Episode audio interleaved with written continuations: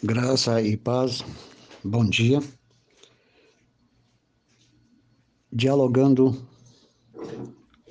com os textos. E sobre isso apresento uma grande realidade não refletida, quase por ninguém. A Bíblia em si ela é definida em seus conteúdos como revelação de Deus, principalmente o Antigo Testamento, assim como o Evangelho de Jesus Cristo, que envolve os quatro evangelhos, os Atos dos Apóstolos, as Epístolas e Apocalipse. Podemos considerar tudo como revelação. E nas próprias cartas de Paulo, o mesmo afirma com respeito àquilo que ele ensina como seu evangelho, o que indica a autoridade dele mesmo sobre as diversas doutrinas das mesmas revelações. Ou seja, como evangelho, como revelações de Deus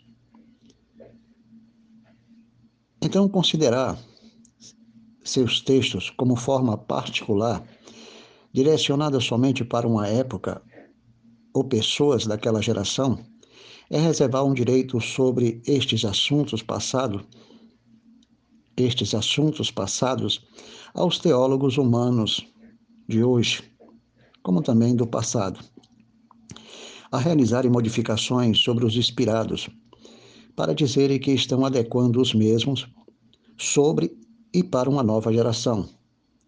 Então, estes homens querem atualizar a Bíblia para os carnais, como se jejuns, batismo não fossem para hoje. E que cabelos masculinos longos não eram aceitos naqueles dias, e sim hoje.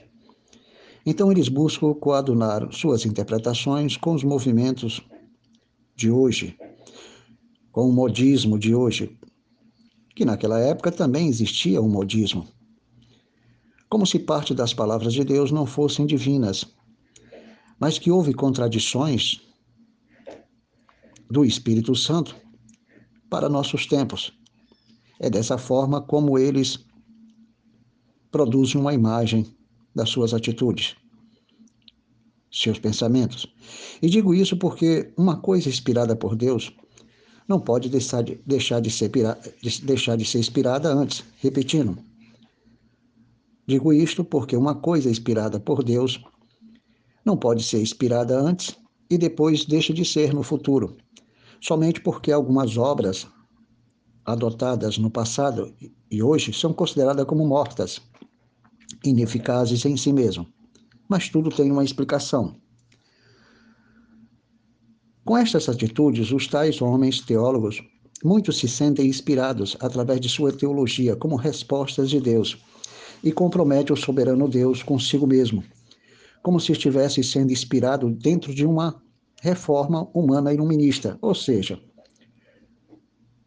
eles estão afirmando que houve erros divinos, inconscientemente estão declarando isso houve erros divinos nos homens santos inspirados por Deus, e por alguns momentos a vossa natureza humana entrou em ação paralela à vontade de Deus, ou seja, separando-se da ação do espírito que opera como quer. Então o homem passou então a operar como quer. Porque no, no meu modo de entender o que é filosofia hoje sobre o ser, ele não pode ser e deixar de ser. Então, os homens afirmam que o que era antes inspirado por Deus era antes, então deixou de ser hoje. Sabemos que dentro das sagradas escrituras existem coisas que são escritas que foram inspiradas por Deus como registro histórico. Por exemplo, o diálogo de Jó com seus amigos.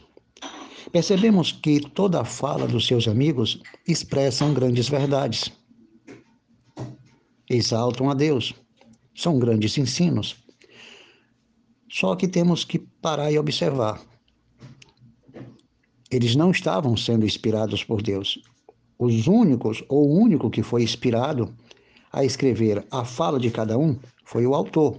Então, o autor foi inspirado por Deus para nos deixar um exemplo. E qual o exemplo? Vou explicar. Mas antes de tudo, quero dizer claramente que as atitudes dos amigos de Jó era a expressão da vossa consciência, a sua fala sobre Jó. Se tratava de uma acusação. Então eles utilizaram grandes verdades sobre Deus para julgar e acusar Jó. É comum as pessoas utilizarem até a própria Bíblia hoje, textos sagrados, para julgar e acusar alguém com determinismo. Então, houve esse comportamento nos amigos de Jó. Então, o autor foi inspirado a registrar o texto, mas as palavras em si, apesar de grandes verdades, não eram inspiradas por Deus. Judas suicidou-se. O texto foi registrado por inspiração divina, mas o suicídio de Judas não é doutrina. Davi adulterou. Absalão deitou-se com as suas mulheres. Enfim, tudo o que aconteceu no, Antigo Testamento, a execução de um ímpio por parte de Davi, são registros históricos, inspirados por Deus explicando a causa daquele acontecimento. Então, os autores são inspirados a escrever o registro histórico.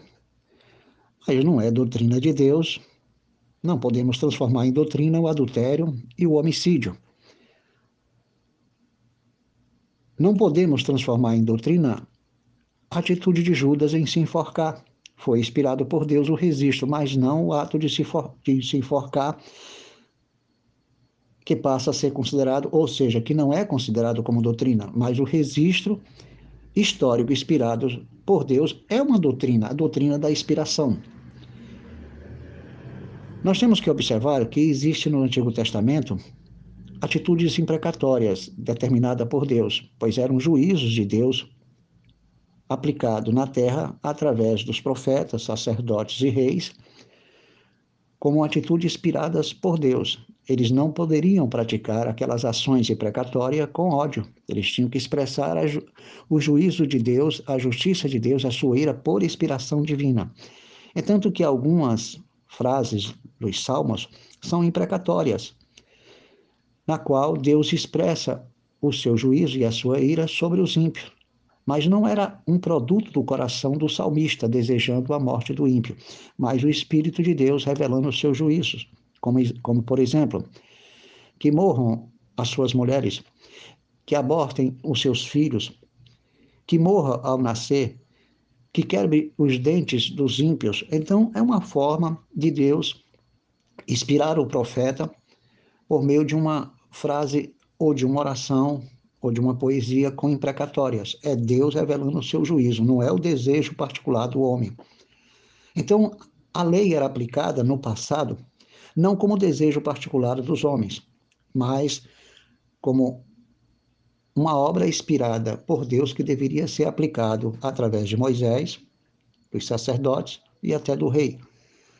Mas é evidente que muitos se apropriavam da lei, se apropriavam da lei para pecar.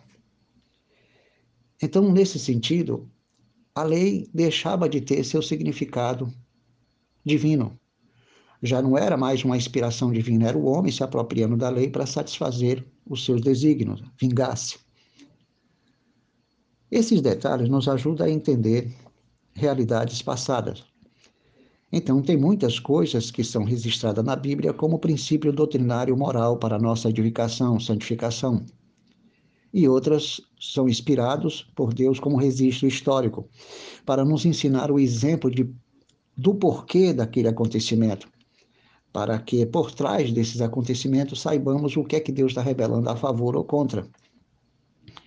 No caso do jejum, o jejum não pode ser um objeto que o homem coloca entre ele e Deus, sobre ele e sobre Deus, como um tipo de intermediação ou mediador para adquirir algum recurso sobrenatural.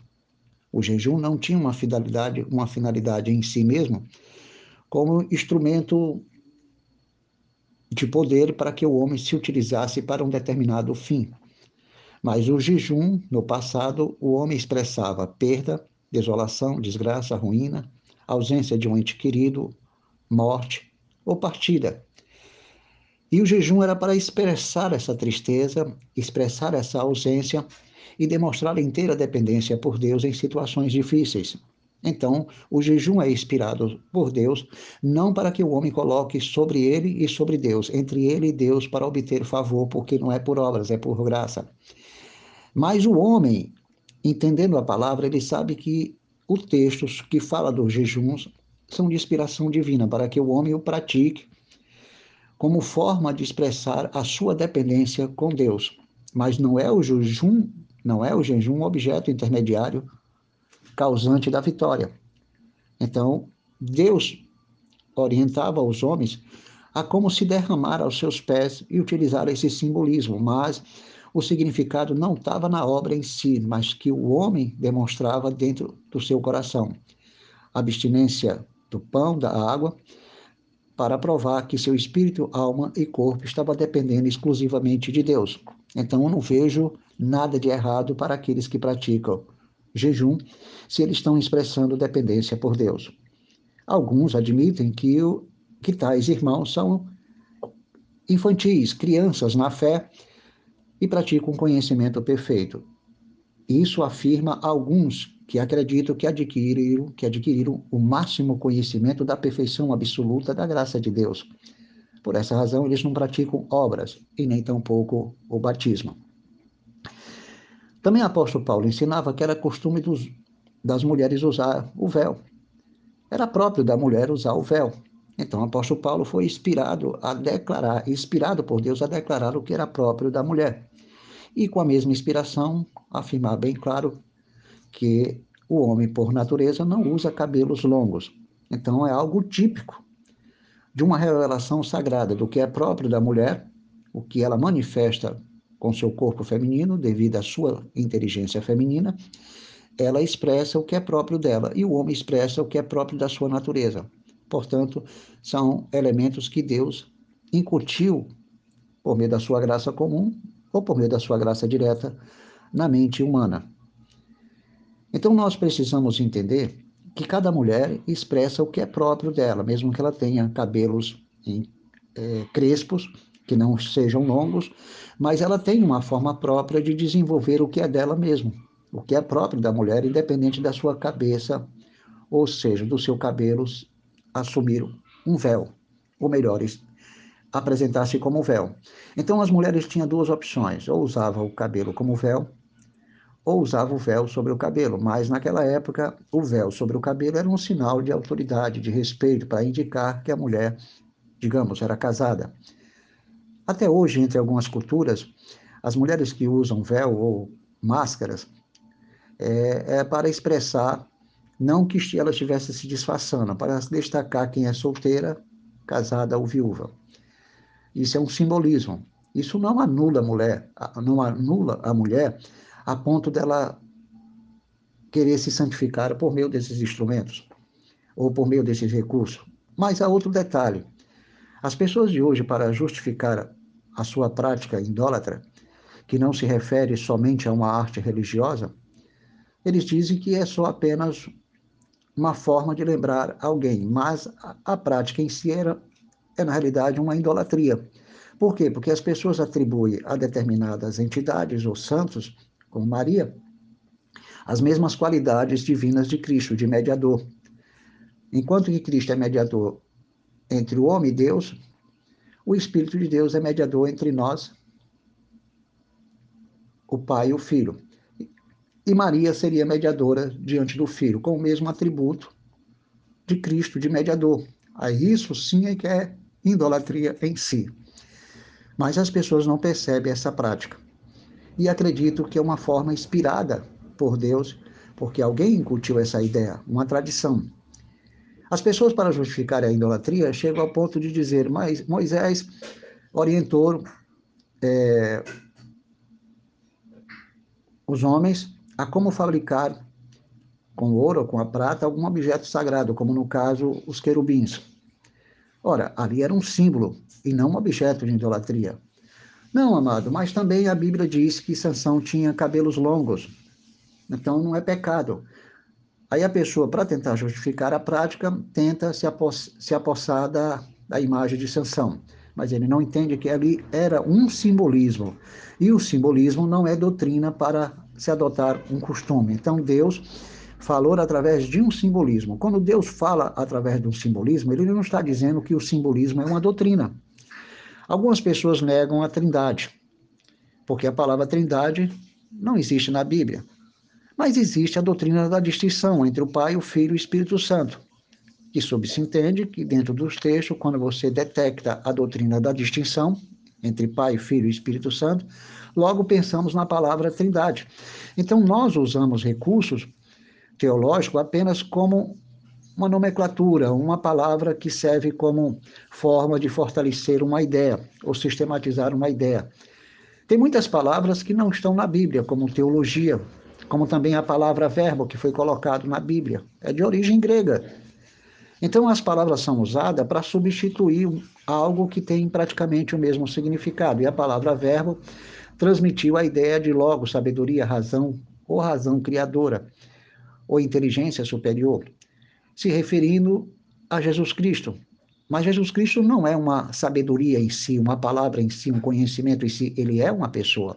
Então, essa palavra foi usada do grego para tentar explicitar algo que eles queriam transmitir a respeito de Jesus Cristo.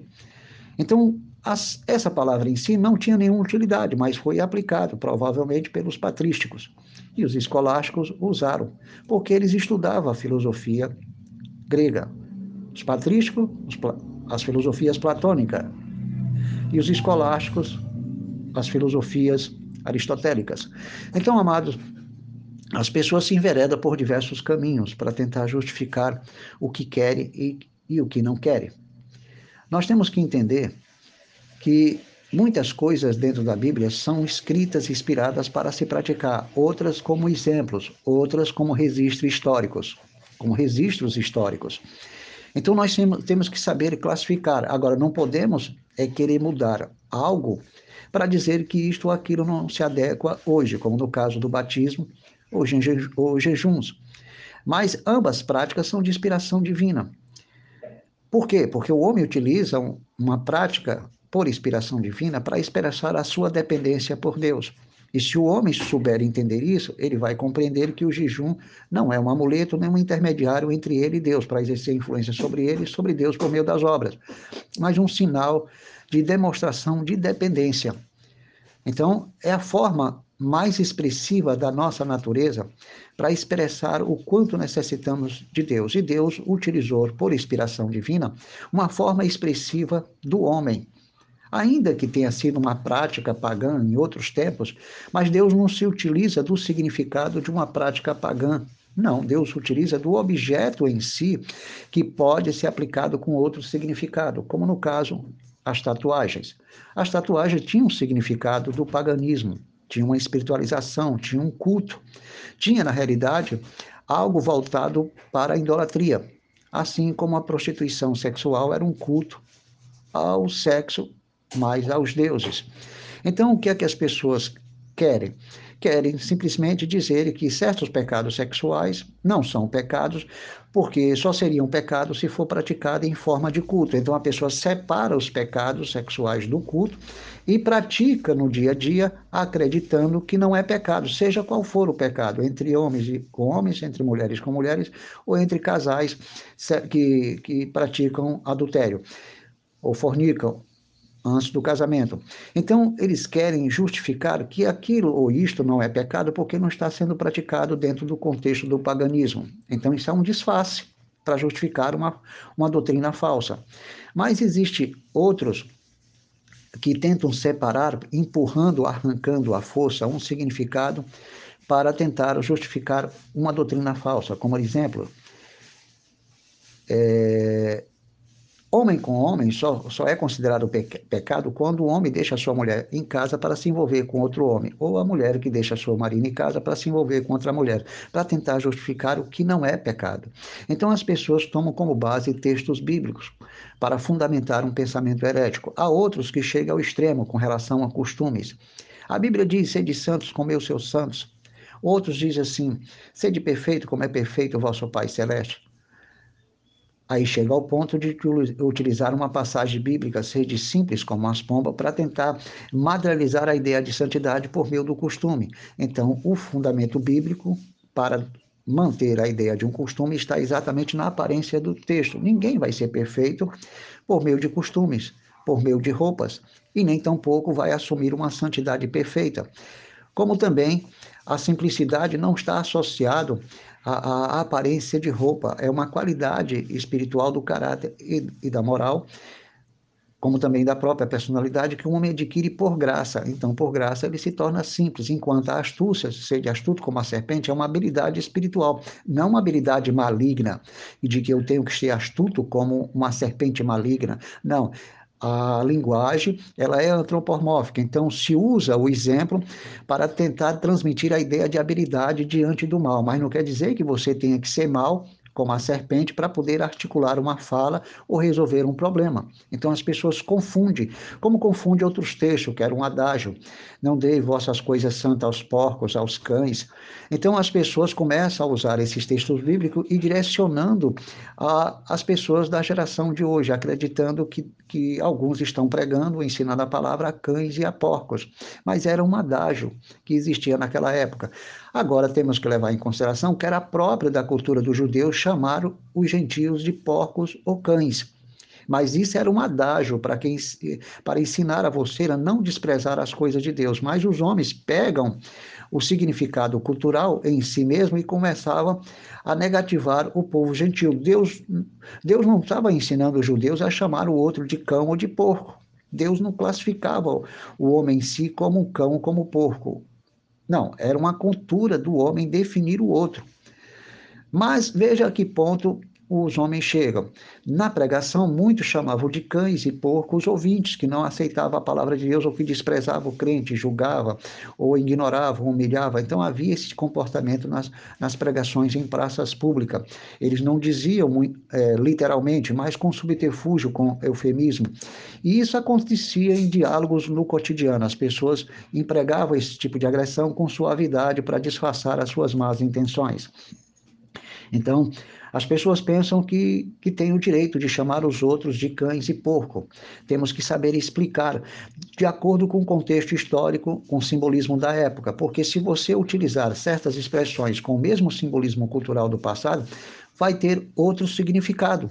Assim como a tatuagem passa a ter outro significado hoje para algumas para diversas culturas do mundo, símbolo de sensualidade, beleza e vaidade ou até de elegância. Então, os conceitos é que atribuem valores aos objetos.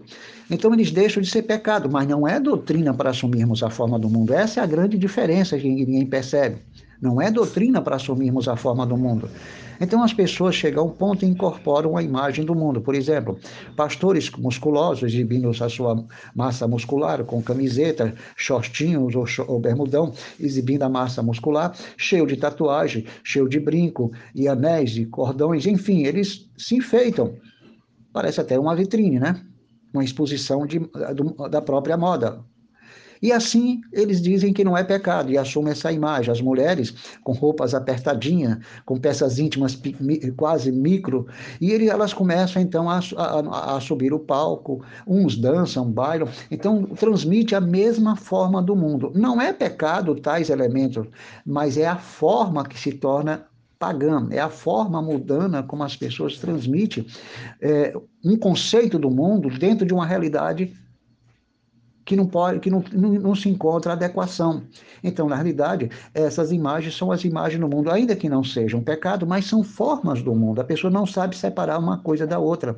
Então, a mulher deve se vestir bem, mas ela deve evitar o que? O, a exploração sensual do corpo, a sedução do corpo, porque se ela comunicar outra linguagem, alguém vai olhar com, com outro significado. Ela vai entender que aquela roupa tem um significado para a sua própria natureza. Então ela vai casar com o significado cultural que a sua natureza pecaminosa dá àquelas imagens, aquelas imagens. Então, por exemplo, você pode encontrar uma mulher semi, com micro short seminua de fio dental numa praia onde só existe gente de alto nível cultural, acadêmico, enfim, e nível social. E você encontra a mesma mulher com fio dental num ambiente é, de prostituição. Então, você não pode olhar e observar como se as duas pessoas tivessem o mesmo significado moral, que ambas expressam a mesma, o mesmo significado é, sensuais relacionado com a prostituição. A sensualidade da mulher da praia, de fio dental, ou seja, qual for o micro short ou micro saia, ali comunica, comunica outra cultura. No ambiente de prostituição, comunica outra realidade. Então, os dois grupos utilizam elementos de seus ambientes com novos significados, mas isso não quer dizer que seja aconselhado o povo de Deus utilizar só porque não é pecado. Mas as intenções com as quais se usa os objetos é que se transforma em pecado. Então, hoje, a própria tatuagem não é objeto de culto, do paganismo, para se adorar um Deus, e muitas vezes uma imagem não é para se adorar um Deus. E eu posso ter na minha, na minha casa a imagem, digamos, se realmente aquela imagem fosse verdadeira, a imagem de Pedro, a imagem de Jesus, se realmente fosse verdadeira, não seria pecado, porque eu tenho a imagem da minha mãe, a imagem da minha mulher, a imagem dos entes queridos, dos vivos e dos mortos. Mas eu não estou prestando culto a essas imagens. Então, nós poderíamos utilizar, mas acontece que não são imagens verdadeiras, são imagens falsas fabricadas a partir de uma projeção sobre o texto sagrado. Então, idealiza a imagem da pessoa pelo texto, mas não porque a imagem está sendo revelada. Porque Cristo em si mesmo era feio. Então, por que, que não desenham Cristo bonito? Ou melhor, por que, que não, de, não desenham ou não fabricam a imagem de Cristo de uma forma maravilhosa, bonita, elegante? Não. Eles sempre fabricam. Ou melhor, muito pelo contrário, eles não fabricam ela feia. Eles fabricam sempre ela de forma bonita e angelical, uma beleza espetacular.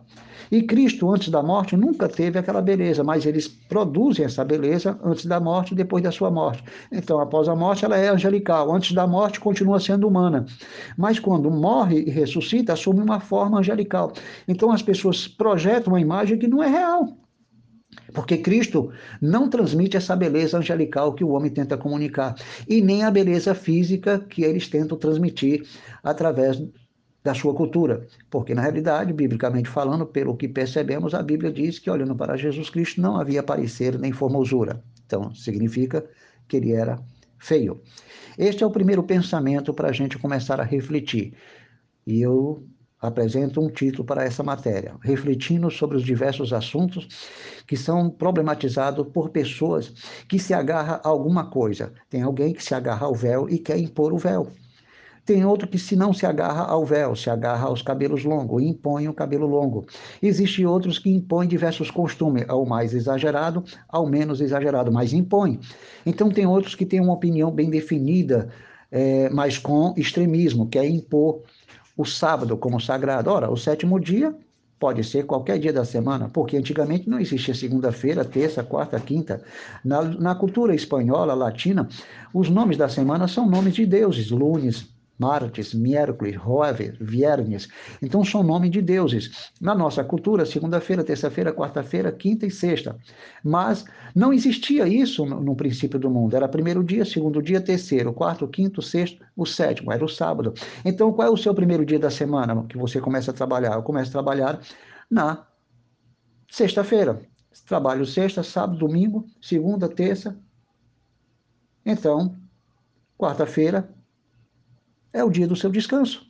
Então as pessoas não conseguem definir o objeto conforme o que a Bíblia ensina. Eles querem transformar a Bíblia num objeto literal. Então automaticamente se interpreta a Bíblia no sentido literal em algumas partes que são como figuras, como também o Apocalipse é interpretado de forma literal. Por isso existe aí uma teologia que parece um, uma, um filme de ação, algo cinematográfico é, desenvolvido pela Hollywood ou pela própria produtora conhecida no mundo, no mundo inteiro como Hollywood, é, com tantos efeitos computadorizados que você imagina que realmente aquilo que está sendo apresentado no filme é o que vai acontecer. E não é.